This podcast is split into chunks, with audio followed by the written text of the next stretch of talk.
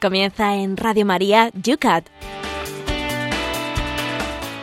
El Catecismo para Jóvenes explicado por el Obispo de San Sebastián, Monseñor José Ignacio Munilla.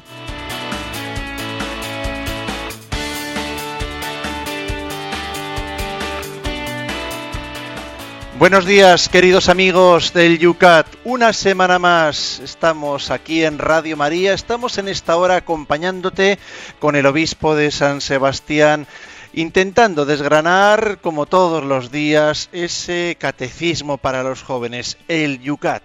En una mañana que se nos anuncia preciosa en San Sebastián, fresquita, con 8 grados. ¿Cómo están las cosas por Madrid, Cristina? Pues no menos buena mañana con 10 grados por Madrid.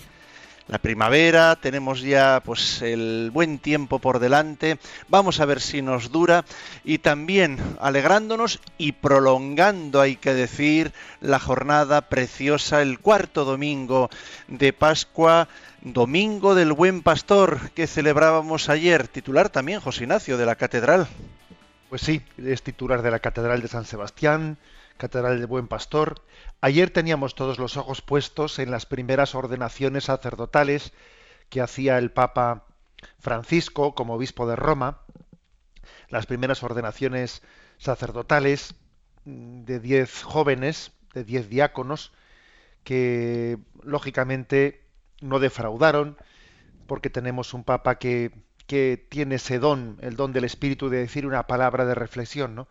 Y les dijo, pues la palabra profética que todos los que hemos sido ordenados en este ministerio sacerdotal tenemos que eh, meditar y hacer nuestra. Somos pastores, no somos funcionarios, les dijo esa palabra, ¿no? No somos funcionarios, somos pastores. Yo siempre suelo decir, con perdón de los funcionarios, ¿eh? porque también entiendo que hay funcionarios, eh, pues, mm, muy entregados, ¿no? Muy entregados totalmente vocacionalmente. Pero bueno, se utiliza la palabra funcionario en una acepción, bueno, pues eh, digamos un tanto, si queréis, eh, pues como una frase hecha, ¿eh? como una frase hecha. ¿qué, ¿Qué significa no seáis funcionarios?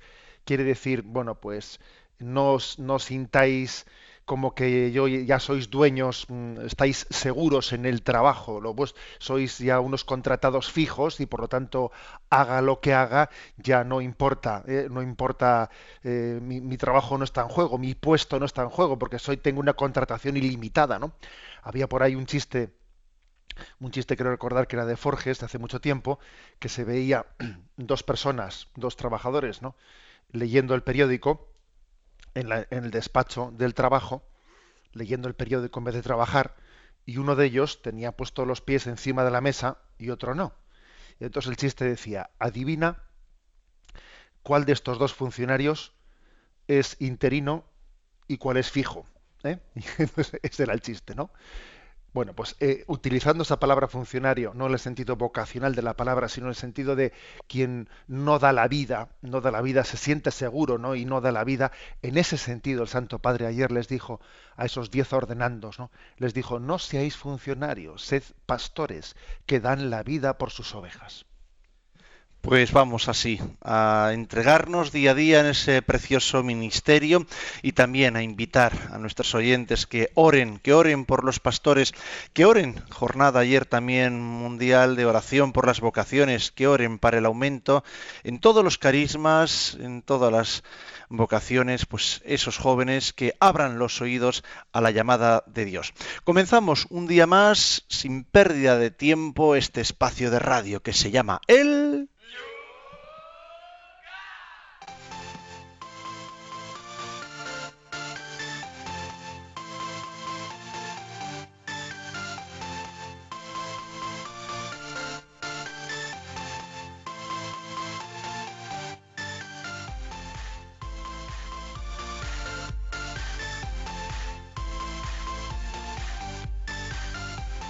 Y el programa lo comenzamos mirando a los temas que quedaron pendientes allí en nuestro último programa, el jueves.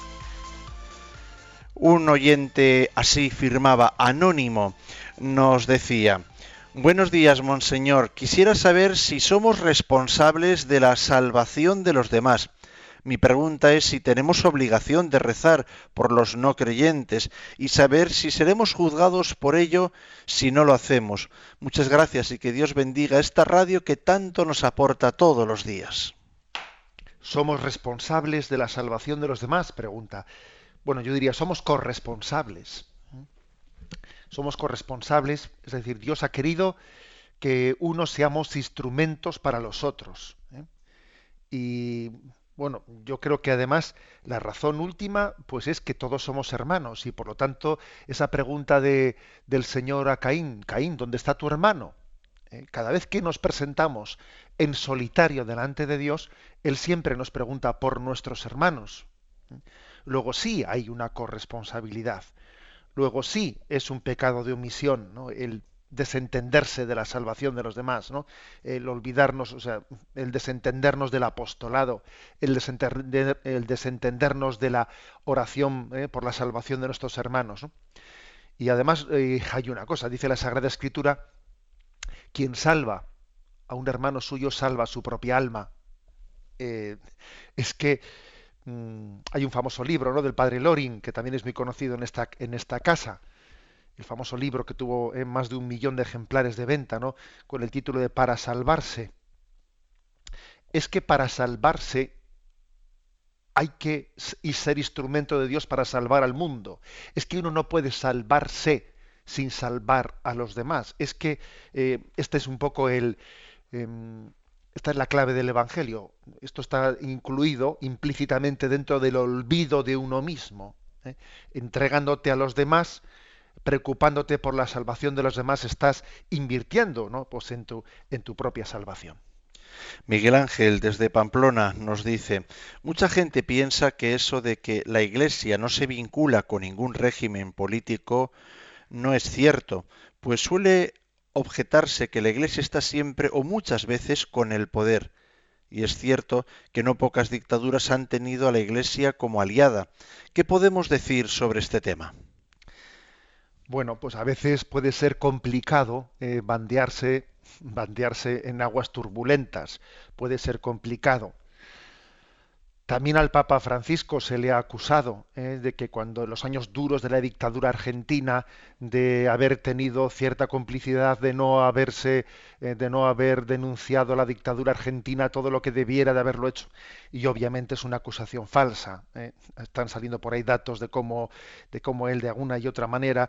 es decir, es que a veces, a veces hay que tener en cuenta que el principio de la Iglesia el principio de la Iglesia de, no inmiscuirse, ¿no? de no aliarse políticamente con nadie, y recordemos que en el derecho canónico se dice explícitamente que un sacerdote tiene prohibido presentarse en unas listas electorales, tiene prohibido eh, militar en un partido político, etcétera, etcétera. ¿eh?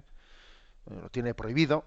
Bueno, pues mm, digamos que eh, eso es un principio bien claro pero a veces, eh, claro, la gente se olvida de que mm, la Iglesia tiene que, eh, para poder vivir, sobrevivir, tiene que tener un mínimo de convivencia. A ver, el alcalde de tu pueblo puede ser del partido que sea. es posible que sea de un partido que tenga una ideología absolutamente contraria, contraria a los principios de humanistas de la Iglesia pero tú obviamente tienes que tener una relación institucional con él, entre otras cosas porque ese alcalde o entre otras cosas ese presidente de gobierno o ese quien sea eh, eh, no representa únicamente al partido, ¿eh? al partido del cual él forma parte, sino que el momento que ha sido elegido como alcalde o como presidente de gobierno, lo que sea, es eh, institucionalmente representante, representante, de todos los ciudadanos, no solo de su partido político. Y entonces tienes que tener una relación eh, institucional con él, debes de tenerla. Entonces eso hay veces que hay personas que, no lo entienden pero ese equilibrio es importante, ¿no? El equilibrio de decir la Iglesia no participa. No participa del partidismo político, pero tiene que tener una relación institucional con el que esté en cada momento elegido. Desde Zaragoza, Silvia nos dice, el Yucat nos recuerda la importancia de obedecer a las autoridades legítimamente constituidas, pero por otra parte la palabra de Dios nos dice que hay que obedecer a Dios antes que a los hombres. cómo se conjugan ambas cosas, sobre todo en casos de conflicto, dice. En casos de conflicto se suelen conjugar bastante mal. bueno, a veces incluso con la cárcel, a veces incluso es así. ¿eh?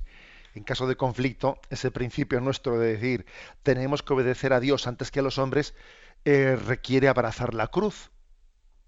Requiere abrazar la cruz. Yo hace poco eh, dije aquí en, el, en estos micrófonos esa frase de Lope de Vega, ¿no? Todo lo que manda el rey, pero va contra lo que Dios manda, no tiene valor de ley, ni es rey quien así se desmanda. ¿eh? Dije eso y me acuerdo, bueno, lo lancé también en las redes sociales y enseguida saltó por ahí alguno. El obispo está llamando a la desobediencia social. ¿eh? Entonces, claro, si, si yo entiendo que, que quien no tiene fe y no se da cuenta de que la autoridad humana eh, no es absoluta, la autoridad humana eh, tiene sustenta su valor moral en la medida que, que ha recibido eh, que ha recibido esa autoridad del quien es fuente última de toda autoridad, que es Dios. Quien no se da cuenta de ese principio fácilmente lo absolutiza, lo endiosa, ¿eh? endiosa el, Parlamento, como si el Parlamento fuese pues, la fuente de la fuente de la ética, de la moral. No, mire usted, el Parlamento, el Parlamento está para tutelar ¿eh? la justicia, no para inventarla. ¿eh? Y recordemos, recordemos que en este que en este país nuestro ha habido momentos históricos en los que en el Parlamento se han, se han votado, estoy pensando pues en la Segunda República, etcétera, ¿no? que hubo momentos en los que se, se sometían a votaciones, cosas que están absolutamente. A ver, ¿cómo se puede someter a votación la existencia de Dios. Oiga, pero es que acaso el que estos voten o no voten a favor o en contra, es que, es que eso puede crear, la, es que la, verdad no la crean los políticos, ¿no? Las instituciones políticas tienen que ser tutelada, pero, pero no, no es la fuente de la verdad, ¿no? Luego, claro, ¿cómo se compagina cuando la autoridad humana no respeta eh, pues la ley natural, pues se compagina difícilmente, se compagina con la cruz, abrazando la cruz y siendo fiel a Dios antes que antes que a los hombres. Dando un paso más desde Tenerife, Felipe dice: "No sé si va mucho con el tema, pero creo que tiene relación. De mi abuela escuché con frecuencia dos dichos o dos refranes que nunca llegué a entender plenamente. Me gustaría escuchar su reflexión al respecto. Son los siguientes. Gran justicia, gran injusticia. Y justicia Dios le dé que los hombres de los hombres nunca la espere. Bueno, ese refrán, gran justicia, gran injusticia, tiene mucha amiga. Tiene mucha amiga. ¿A qué se refiere? A que cuando tú pretendes hacer las cosas, ¿no? Pues únicamente por un criterio de pura justicia humana. Este le voy a dar únicamente lo que se merece en justicia, no le voy a dar nada más, ¿no? Si pretendes hacer una gran justicia y no eres y, y no unes a la justicia el amor, acabas cometiendo una gran injusticia. Es decir, la justicia sin amor nos hace inmisericordes. Eh, y, intentamos, por ejemplo, esto suele ocurrir cuando termina una guerra. Termina una guerra y si los vencedores pretenden decir, gran justicia, venga, yo aquí impongo mi visión, la impongo a rajatabla, ¿no? Y al que haya perdido la guerra, eh, pues le hago ser perdedor para siempre, voy a hacer justicia aquí. Mira, gran justicia, gran injusticia. Es decir, procura aplicar la justicia eh, con un criterio de misericordia, porque de lo contrario, en nombre de la gran justicia, seguro que cometes injusticias, ¿no? Y con respecto al segundo refrán, ¿no? De, que decía la abuela de Felipe, allí en Tenerife, pues se entiende mucho más fácil, ¿no? Justicia, justicia Dios le dé, que de los hombres nunca la esperé. Bueno, pues, lógicamente eso se entiende mejor como diciendo, mire que la justicia plena en esta vida no, la encontramos nunca. Tenemos que procurar la justicia, pero ciertamente eh, solemos tener esa sensación de que este mundo es injusto, de que la plena justicia aquí no la vemos realizada. Y decía nuestro Papa emérito Benedicto XVI que uno de los grandes argumentos en favor de la existencia de Dios es este, el hecho de que la justicia en esta vida no se consigue nunca plenamente como que se necesita una justicia divina para que, eh, para que esta virtud tan importante sea posible. O sea, en esta vida la justicia plena termina siendo un ideal inalcanzable. ¿eh? Y decía Benedicto XVI, he aquí uno de los argumentos más fuertes ¿no? que, nos, que invocan eh, la, la, existencia de Dios, que requieren esa existencia de Dios, sin la cual no, no somos capaces de alcanzar la justicia. Y terminamos con Viviana, que nos escribe desde Málaga.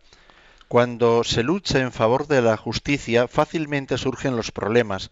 La tentación del conformismo con las injusticias es la más cómoda. Sí, eh, ciertamente. Y el conformismo, el conformismo, pues es totalmente contrario a, al sentido de la justicia. O sea, ser luchador por la justicia supone ser un inconformista en el buen sentido de la palabra. No hacer las paces con la, con la injusticia, ¿no? Tener un espíritu inquieto. Un espíritu inquieto.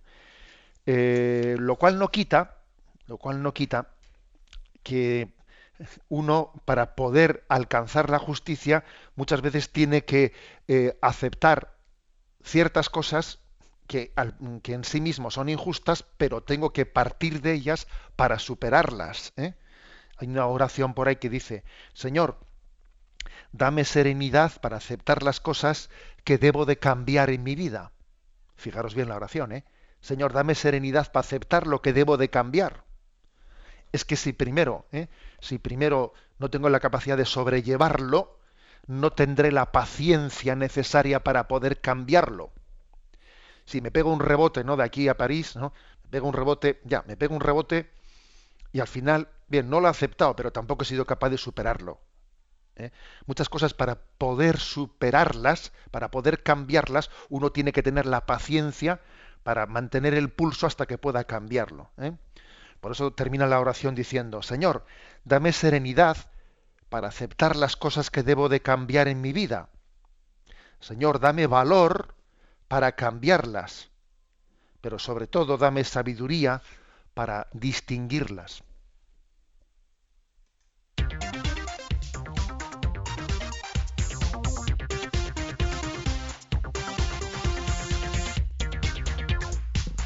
Son las 8 y 17 minutos, 7 y 17 minutos en las Islas Canarias. Sintoniza Radio María. Estamos en el Yucat.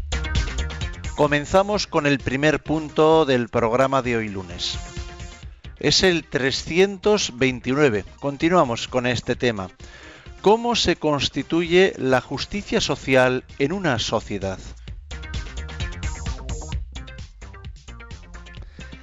La justicia social se construye, perdón, se construye allí donde se respeta la dignidad inviolable de cada persona humana y se garantiza y se ponen en práctica los derechos que se derivan de ella sin ninguna restricción.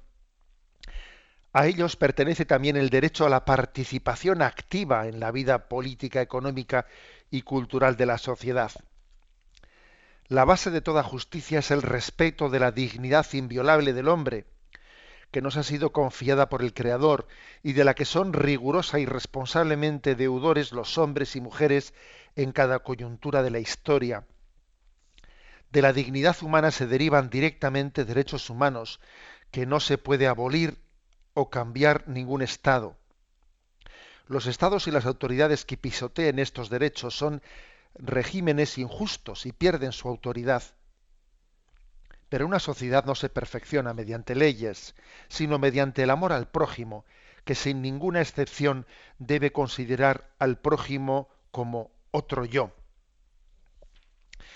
Bien, em, la afirmación principal es saber cómo se construye la justicia social. Y la Iglesia dice, mira, primero poniendo bien las bases. Eh, si no están los cimientos bien puestos, es, tontería que comencemos eh, pues hablando de la justicia social, pues si la cifremos únicamente pues en la ley de, eh, de huelga. La ley de huelga tiene que ser más restrictiva, tiene que ser más tal. Mira, eso es coger el rábano por las hojas. El rábano hay que cogerlo desde su raíz, desde, su cuerpo. ¿eh?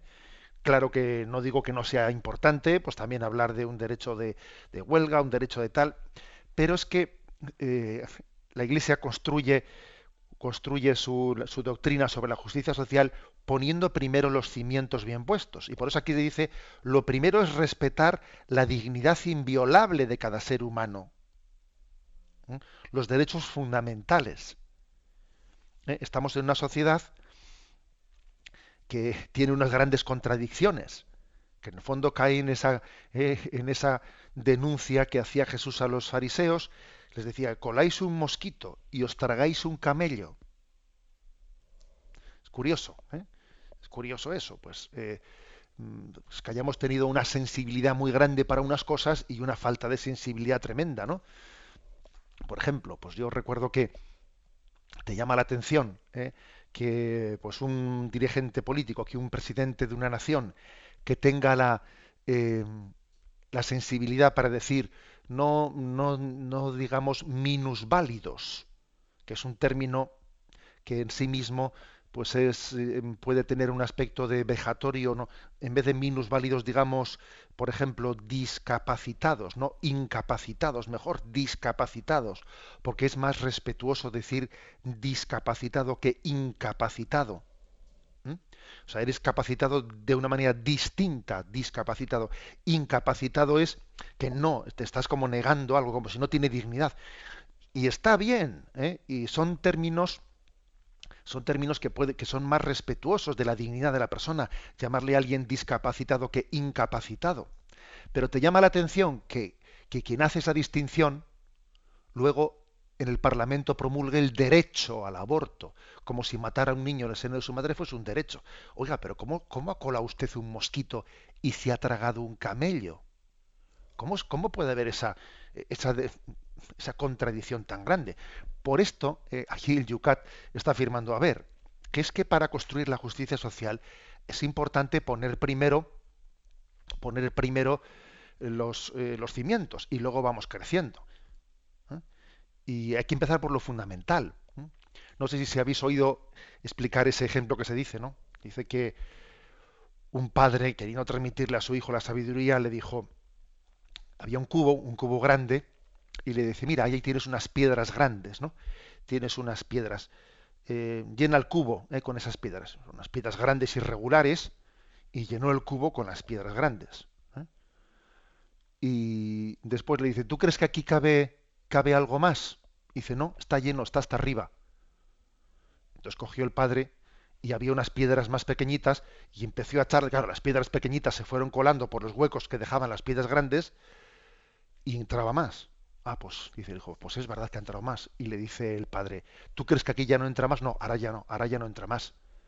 Entonces coge el padre una arena fina y empieza a echarla con la arena fina todavía se colaba pues por esas piedras pequeñas, ¿no? Y claro, se llenó el cubo con, pues, con la arena fina. Y le dice el padre, ¿tú crees que aquí ya no cabe más? Y le dice el hijo, no, no, ahora sí que ya no cabe más. Y coge el padre agua y echa el agua y el agua todavía se colaba entre, entre, entre la arena fina, ¿no? Y entonces mm, le dice el padre al hijo, bueno, ¿qué conclusión sacas de, esta, eh, de esto que hemos hecho? Y le dice el hijo, no sé, pues me parece que igual la conclusión que saco es que no hay que juzgar, no hay que juzgar así por las apariencias, que las apariencias engañan.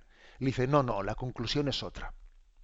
La conclusión es, pon en tu vida primero las piedras fundamentales, o sea, pon las bases fundamentales, ¿eh? que luego ya cabrán otras cosas después. O sea, primero tienes que construir poniendo las piedras fundamentales y esenciales. Y después ya vendrá la segunda. Tú no puedes empezar, si tú llenas primero el cubo con agua, ahí sí que ya no cabe nada más. Ahí sí que ya no caben ya más piedras ni más arena, porque entonces se desborda y se sale. Ahora, si primero has metido las piedras grandes, y luego las piedras pequeñas que se meten entre ellas, y luego la arena que se mete entre, y luego al final cabe el agua, ahí sí que cabe todo sin que nada se desborde. Bueno, pues esto es lo que aquí proclama eh, este punto del Yucat, que primero tienen que ser, tenemos que subrayar especialmente la inviolabilidad de la dignidad humana, que el hombre es un ser espiritual que tiene que ser respetado en sí mismo y por sí mismo, que tiene una inviolabilidad, que, ha sido creado imagen y semejanza de Dios, que nadie es dueño de la vida, que la vida la hemos recibido y tenemos el deber de, cuidarla. y ponerla al servicio de un gran ideal, que el hombre ha sido creado para el bien y para la verdad. O sea, los grandes principios, ¿sabéis? Porque es que sin grandes principios, ¿cómo vamos a empezar, eh? Pues eso, ¿no? Hablando, a ver, justicia social, hablemos del derecho a la huelga. Hombre, que es que, que es que te falta lo básico. Te falta lo básico. ¿eh? Este es, por lo tanto, ¿no? el punto 300, 329. Pasamos al siguiente.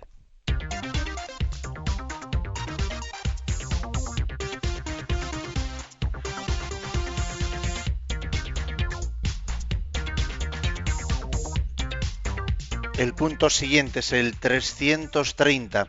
¿En qué medida son todos los hombres iguales ante Dios?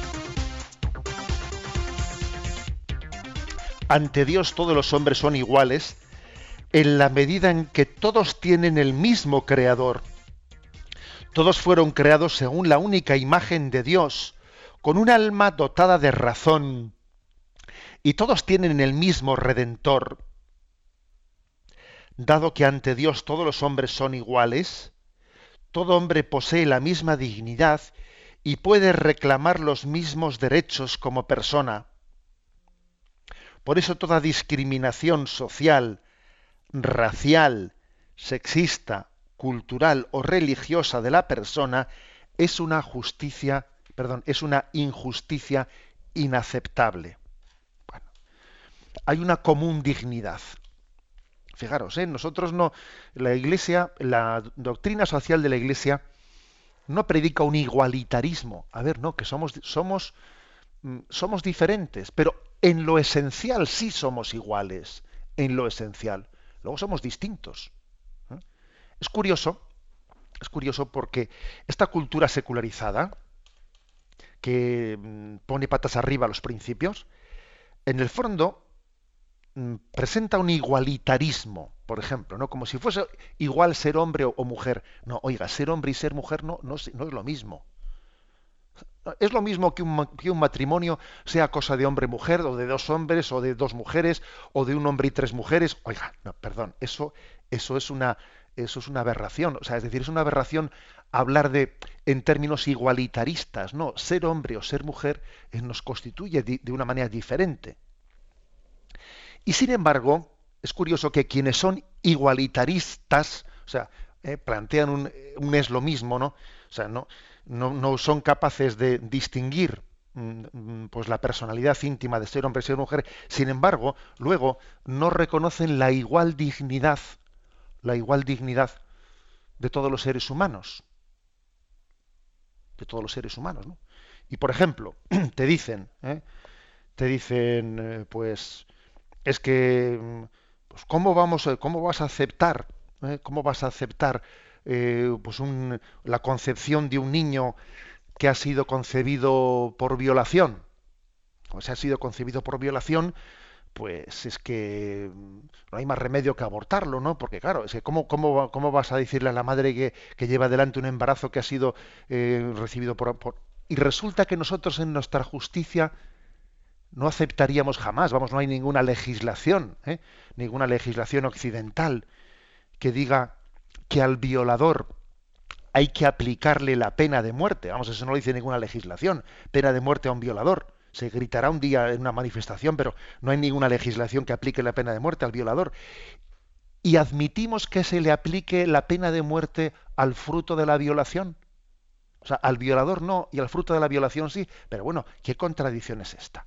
Es decir, que curiosamente quienes proclaman el igualitarismo luego no son capaces de, salvar la, la, sustancial, la igualdad sustancial delante de Dios. O sea, que es que tenemos una igual dignidad, todo ser humano tiene una igual dignidad. Que haya sido concebido por una violación o no por una violación, que haya sido concebido de una manera digna e indigna, es otro tema. Pero es un ser humano que tiene la misma dignidad que los demás.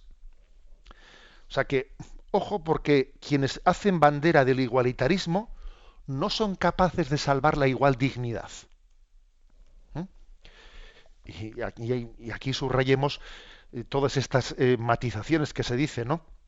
Por eso toda discriminación social, racial, sexista, cultural, religiosa, es una injusticia inaceptable. Por ejemplo, la, racista. ¿Mm? O sea, ojo, ¿eh? que podemos tener recuerdo esa película, me parece que era el título Adivina quién viene esta noche a cenar, o cómo era esa, ¿no? Una película muy hermosa que la habremos visto muchas veces, de la perplejidad de que mi hija se ha echado pues un novio, un novio de, raza negra y entonces me rompe mis esquemas y a ver, pero, pero ¿qué pasa? O sea, que, que porque alguien sea de una raza distinta eh, va a crear eso un problema en nosotros. Nosotros, como cristianos, vamos a ser claros, nosotros tenemos un corazón daltónico. ¿Mm? A ver, tenemos un corazón daltónico en el buen sentido de la palabra porque nosotros valoramos a las personas no por el color de su piel. ¿Mm? Acordaros de aquella canción. Esto no va para vosotros, ¿eh, jóvenes. Me refiero por los, para los carrocillas que escuchan este programa, porque los jóvenes eh, no se van a enterar. Aquella, cuando éramos jóvenes, aquí nosotros, los de la generación del 60, etcétera, cantábamos aquella canción de qué color es la piel de Dios. ¿eh? Dije negra, amarilla, roja y blanca es todos somos iguales a los ojos de Dios. Era un padre que está acostando a su hijo y entonces el niño, en estas últimas oraciones o palabras de despedida de la noche, le pregunta el niño al padre, papá, ¿de qué color es la piel de Dios? Y entonces el padre le responde, ¿no? Dije, le dije negra, amarilla, roja y blanca es, todos somos iguales a los ojos de Dios. Por lo tanto, no eh, tenemos que cuidar las posibles, eh, las posibles discriminaciones, mm, discriminaciones sociales, porque es de clase alta, porque es de clase baja. Eh, mm, y ojo, que en estas cosas hemos caído, Este, es que no es un buen matrimonio porque se ha casado con alguien que no es de una clase no sé qué y entonces un buen matrimonio un mal matrimonio a veces no, en nuestro, eh, en nuestro pecado lo hemos juzgado que el buen matrimonio o mal matrimonio porque es de una clase social o es de otra clase social, o por, por tema racista o cultural, o incluso religioso, ¿eh? porque es que porque también podemos discriminar discriminar a una persona por razón de su religión. Luego, esta proclamación de la igual dignidad ¿eh? es, creo que, fruto de nuestra fe en que el hombre ha sido creado a imagen y semejanza de Dios. ¿Eh? La imagen y semejanza de Dios nos la ha dado la creación, el ser hombre. Fíjate, no es ser miembro de la iglesia, no, no, es que incluso sin ser miembro de la iglesia uno tiene ya la imagen y semejanza de Dios. ¿Eh? Aunque le falte una configuración en Cristo para en que, nos hace plenamente hijos de Dios y nos introduzca, bien, aunque le falte esa configuración con Cristo que se nos da en el bautismo, pero tiene ya una imagen y semejanza de Dios que proclama la igual dignidad de todo hombre y de toda mujer.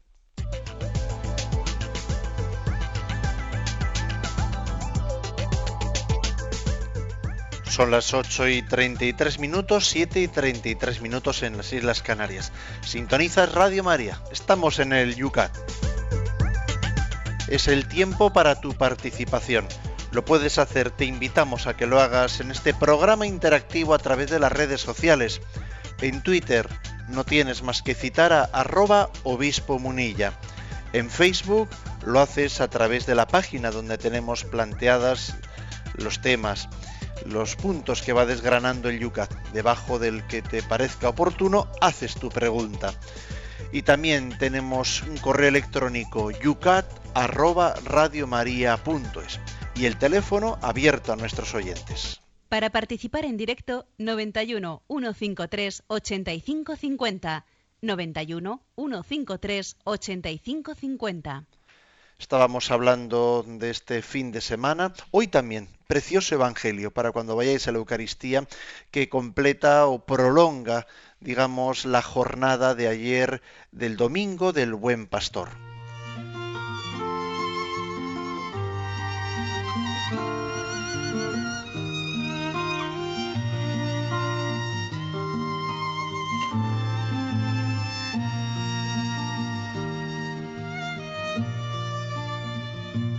Sacerdote tan grande y tan pequeño, por anunciar el reino, dejó su casa atrás.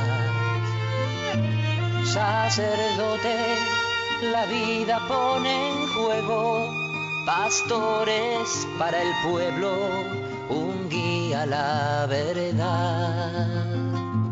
sacerdote tan rico en los esfuerzos, tan pobre en los no quiero, pues quiere siempre ahora ya. Pastor con el buen pastor al pie de la cruz, con el que está en cruz, lámpara de luz en la oscuridad, en sus manos da el pan de vida. Pastor con el buen pastor al pie de la cruz, con el que está en cruz, lámpara de luz en la oscuridad, en sus manos da el pan de vida.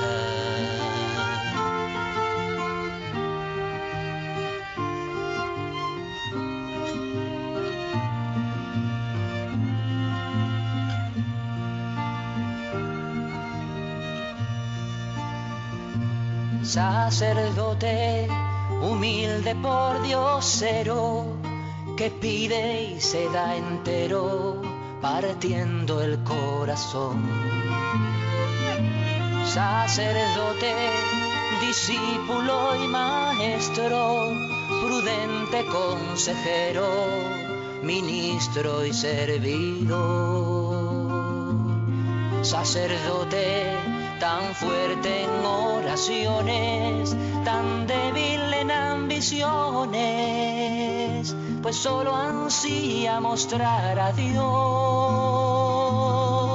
Pastor con el buen pastor al pie de la cruz, con el que está en cruz, lámpara de luz en la oscuridad, en sus manos da el pan de vida. Pastor con el buen pastor al pie de la cruz, con el que está en cruz, lámpara de luz en la oscuridad, en sus manos da el pan de vida.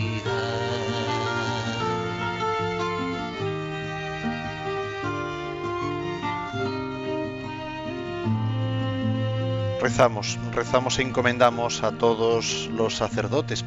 Hoy aquí en la diócesis de San Sebastián celebramos las bodas de oro también de los sacerdotes y tendremos pues la Eucaristía y una jornada también muy muy sacerdotal, prolongando el precioso día de ayer. Vamos con la participación de nuestros oyentes. Por ejemplo, tenemos a Pablo que nos dice en Facebook, ya sabemos que la institución más grande de justicia social es la Iglesia, ya que desde la caída del Imperio Romano el mundo conocido en aquel entonces quedó vacío de personas que pudieran brindar algún tipo de solución, y que fue la Iglesia quien tomó las riendas de las instituciones públicas, militares, salud, educación en lo que es hoy Europa que disfruta de todo ello. Pero algunos no lo saben y es más triste aún que creen haberlo conseguido ellos y o amigos de los que eh, han formado esos grupos que lo único que buscan es terminar con todo lo que a través de los tiempos habla de Dios y debemos todo ello de preservarlo. ¿Usted qué opina sobre este tema? Nos dice Pablo. Bueno, eh, quizás sea un poco, en mi opinión, exagerado eh, decir que la Iglesia tomó las riendas eh, de toda la sociedad. Yo creo que de una manera subsidiaria y humilde, la Iglesia pues fue respondiendo a, a muchos gritos y a muchos requerimientos ¿no? de, la población que pedía una justicia social y tenían unas autoridades que no eran capaces de realizarlo. Entonces la Iglesia de una manera subsidiaria en cada momento histórico ha dado respuestas eh, pues en favor ¿no? del bien común y de la y por ejemplo con la, Iglesia comenzó con ella las universidades. Las universidades no nacieron de los estados, las universidades nacieron de la Iglesia. Luego, pues bueno, pues han ido poco a poco, ¿no? También la Iglesia continúa con obras universitarias, pero también los estados han ido tomando conciencia de la, de la necesidad de invertir en educación que la Iglesia haya sido históricamente la que le ayudó a los estados a caer en cuenta de que, había que tomarse en serio la educación, bendito sea Dios. O sea, es decir, que de una manera subsidiaria ¿eh? la Iglesia ha estado ahí presente. Y, por ejemplo, por ejemplo, en este momento, lo he dicho en alguna ocasión, la Iglesia realiza ciertos servicios que las administraciones no realizan. Por ejemplo, las mediaciones familiares. ¿eh? de las parejas que tienen problemas, ¿A dónde pueden acudir hoy las, parejas que tienen problemas? ¿A dónde pueden acudir? ¿Qué solución les da los estados, las administraciones? ¿Divorcio express? ¿Esa es su solución? Oiga, ¿no tiene usted algo que ofrecerme para que los problemas de la, de la pareja pues puedan, puedan abordarse? Pues no, se acude a la iglesia. Es la iglesia la que hará subsidiariamente porque, porque las administraciones públicas no tienen, no tienen, en este momento no tienen la sensibilidad, la que hace tal cosa, ¿no? Luego, bendita iglesia, la que animada por la caridad de Cristo, es capaz, ¿no? de dar respuestas concretas a esa hambre y sed de justicia que tiene el ser humano. Yo creo que la clave de por qué la Iglesia ha sido capaz de responder a los, a los deseos de justicia de la humanidad ha sido porque es una justicia animada por la caridad. Si la justicia no está animada por la caridad, termina no siéndolo. También en Facebook Villacala nos dice, cuando el hombre se toma la libertad de quitar la vida por sus creencias, por sus ideales, etcétera, también es igual a los ojos de Dios, pregunta. Por ejemplo, lo sucedido en Boston, por poner uno, ya que esto sucede, creo, desde que Caín mató a Abel, aunque fueren por motivos diferentes. La Sagrada Escritura mm, dice, ¿no? No matéis a Caín no matéis a Caín. Caín ha matado a Abel, pero nosotros no debemos de matar a Caín. ¿Eh? He aquí por qué el Catecismo de la Iglesia Católica también clama contra la pena de muerte. ¿eh? Porque, a ver, la pena de muerte, en la medida en que sobrepasa eh, la legítima defensa, que hoy, obviamente, hoy en día, los estados tienen medios más que de sobra para ejercer la legítima defensa sin tener que recurrir a la pena de muerte, quizás en algún contexto histórico ha podido ocurrir que no había otra posibilidad ¿eh? de ejercer una legítima defensa que una pena de muerte, pero hoy en día no nos creemos, o sea, es impensable, pues por ejemplo, que en Estados Unidos no, mm, no tenga otra forma ¿eh? de protegerse frente a un injusto agresor que la de la pena de muerte. Entonces, la respuesta es no matéis a Caín. A ver, que el propio Yahvé, ¿no? no así, así lo proclama. Cuidado, el que ponga la mano contra Caín, tendrá que vérselas conmigo. Es impresionante, ¿no? Ese, ese pasaje del libro del Génesis. No pongáis la mano contra Caín. Yo y Caín ya nos veremos y ya arreglaremos, ¿no? Él se arreglará con Dios. Pero ¿quién eres tú para poner la mano contra Caín porque Caín la puso contra Abel? ¿eh? O sea que el hombre no pierde su dignidad, su dignidad inviolable por el hecho de que haya eh, violado la, la dignidad de otra persona ha cometido un profundo pecado, ¿no? pero sin embargo ese pecado no ha llegado a borrar la dignidad eh, de esa persona profundamente pecadora.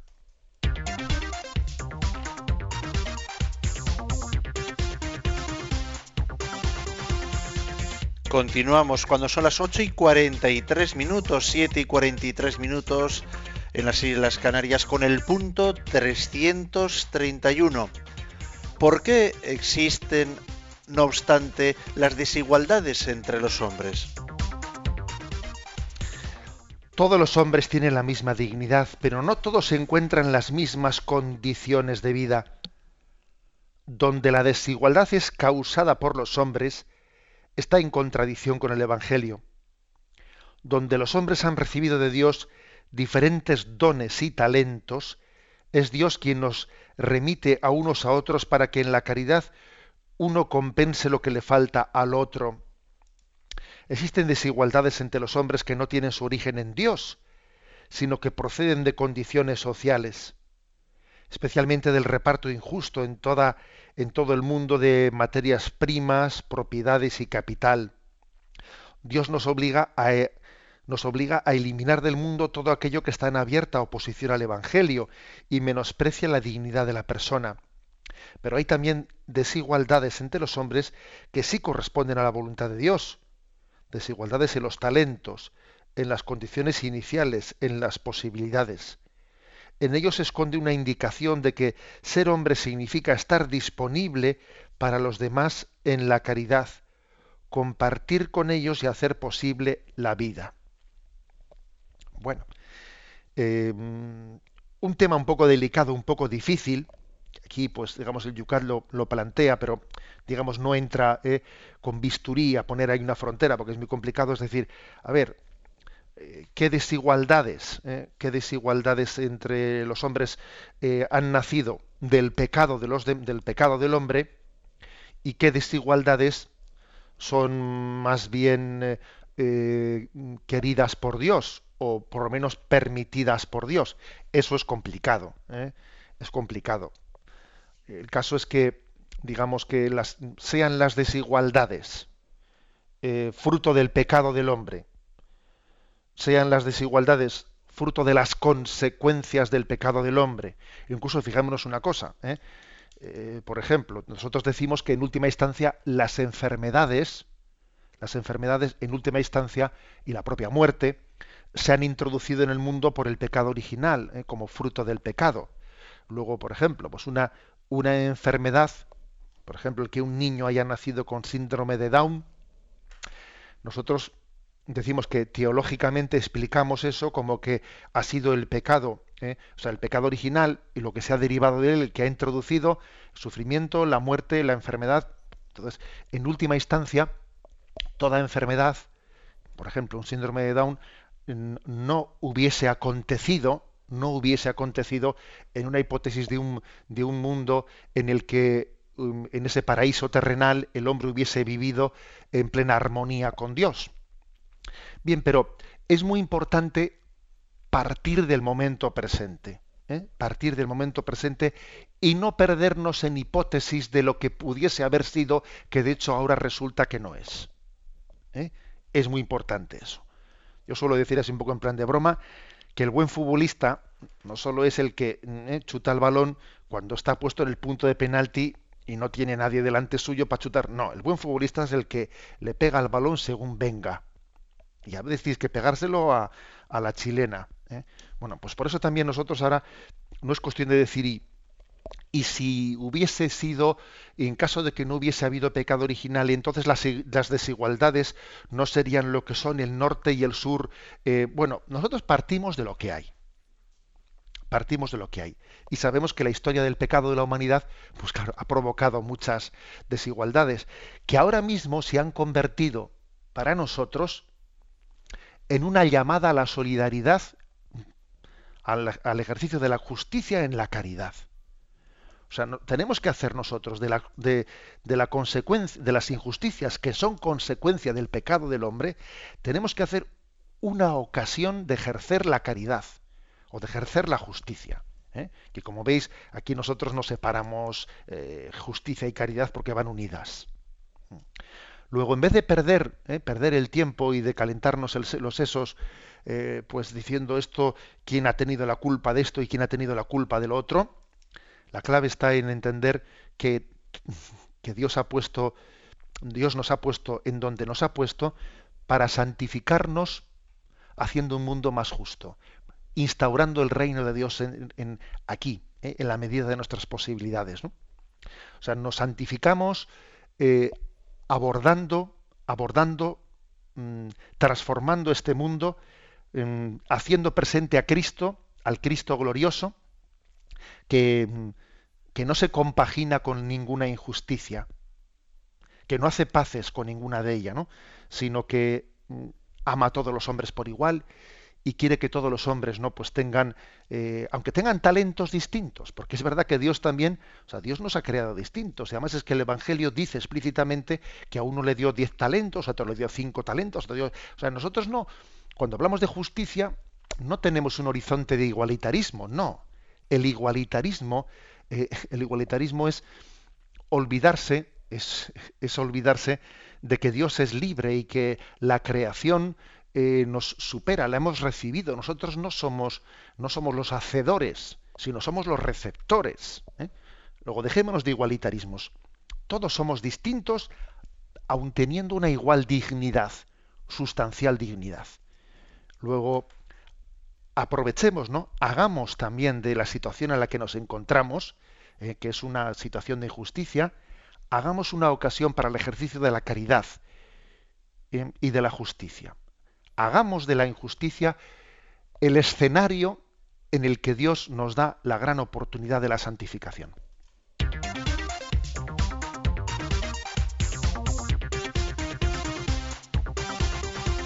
Y entramos en la recta final del programa de hoy lunes, cuando son las 8 y 50 minutos, 7 y 50 minutos en las Islas Canarias.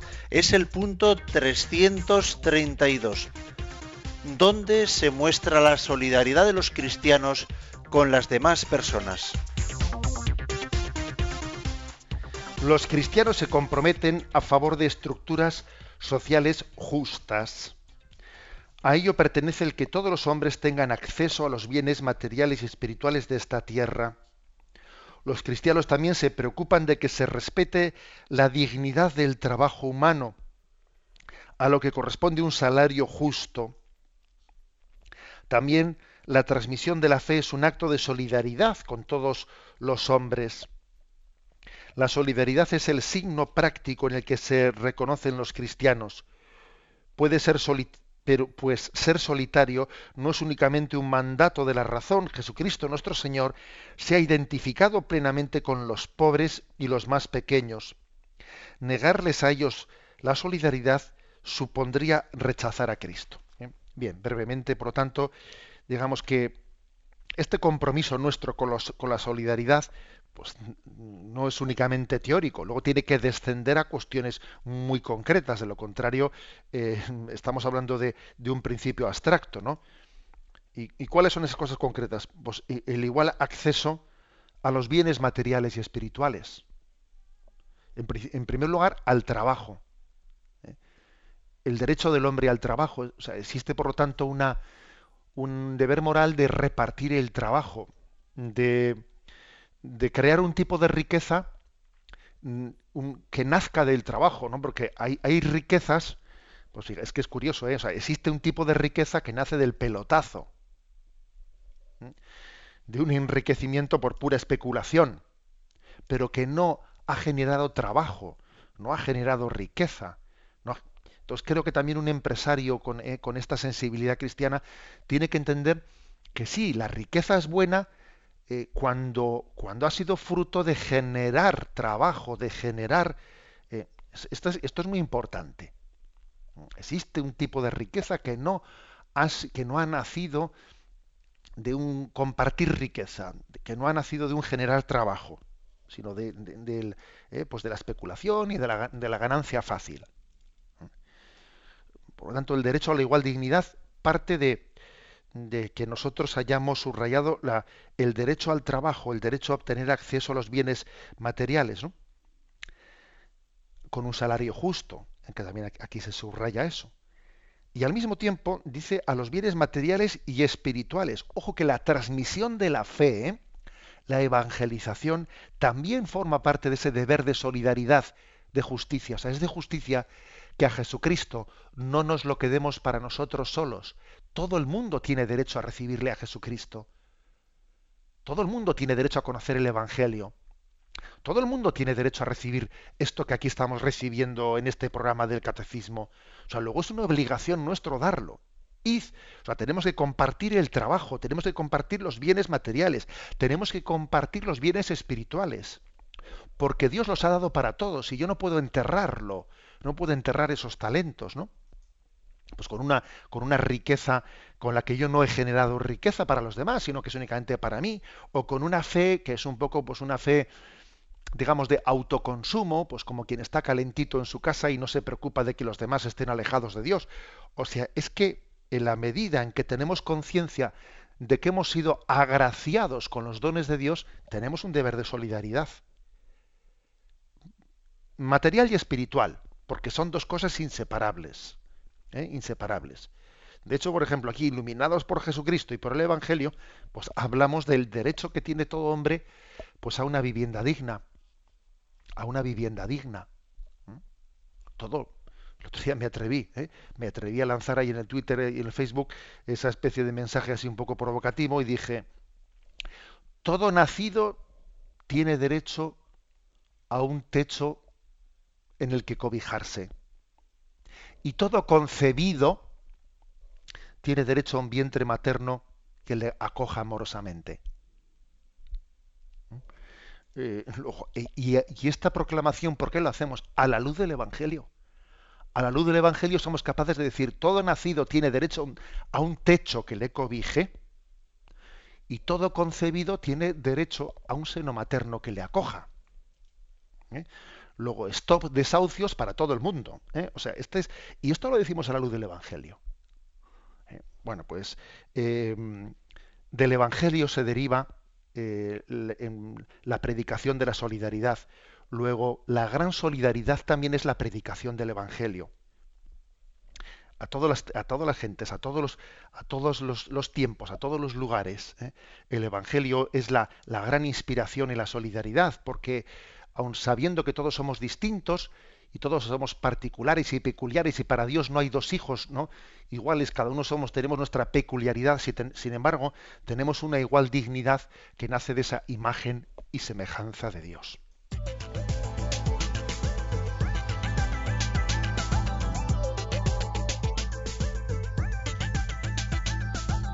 Prácticamente no tenemos tiempo, pero sí que, por ejemplo, voy a comentar en Facebook, se apunta en torno precisamente a esto de los desahucios, iniciativas. Están diciendo Pablo Arias, ¿por qué no se podría hacer cada español si pusiera un euro? De esa manera, ¿cuántas familias se les podría buscar un cobijo? Nos habla así como participación de todos. Sería también el tema de los impuestos, me imagino, ¿no? Esas colectas Sí, también es decir, a ver, tengamos en cuenta que existen, ¿eh? que, o sea, que existen esos medios de solidaridad. ¿eh? No pensemos que hay que buscarlos. Mm, no, lo que hay que hacer es, lo que hay que hacer es aplicarlos. Existen esos medios de solidaridad. Lo que ocurre es que los estados, primero, pues no los, no los aplican ¿eh? y, en el fondo nosotros pues vamos, vamos inmediatamente ¿no? pues a la satisfacción de lo inmediato para nuestra vida. Conducimos pues únicamente preocupados de lo que es mi entorno ¿eh? y no tenemos esa perspectiva de solidaridad viendo en los demás mis hermanos. En el programa de mañana, al arranque, estaremos de nuevo con estos temas que han quedado hoy aquí pendientes en el Yucat. Siempre se nos queda corto.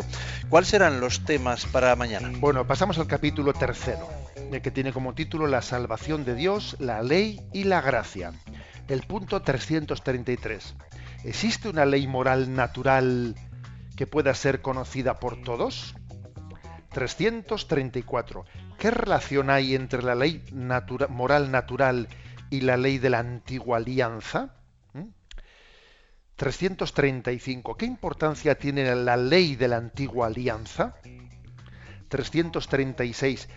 ¿Cómo trata Jesús la ley de la antigua alianza? Pues terminamos con la bendición de Dios el programa de La bendición de Dios Todopoderoso, Padre, Hijo y Espíritu Santo, descienda sobre vosotros. Alabado sea Jesucristo.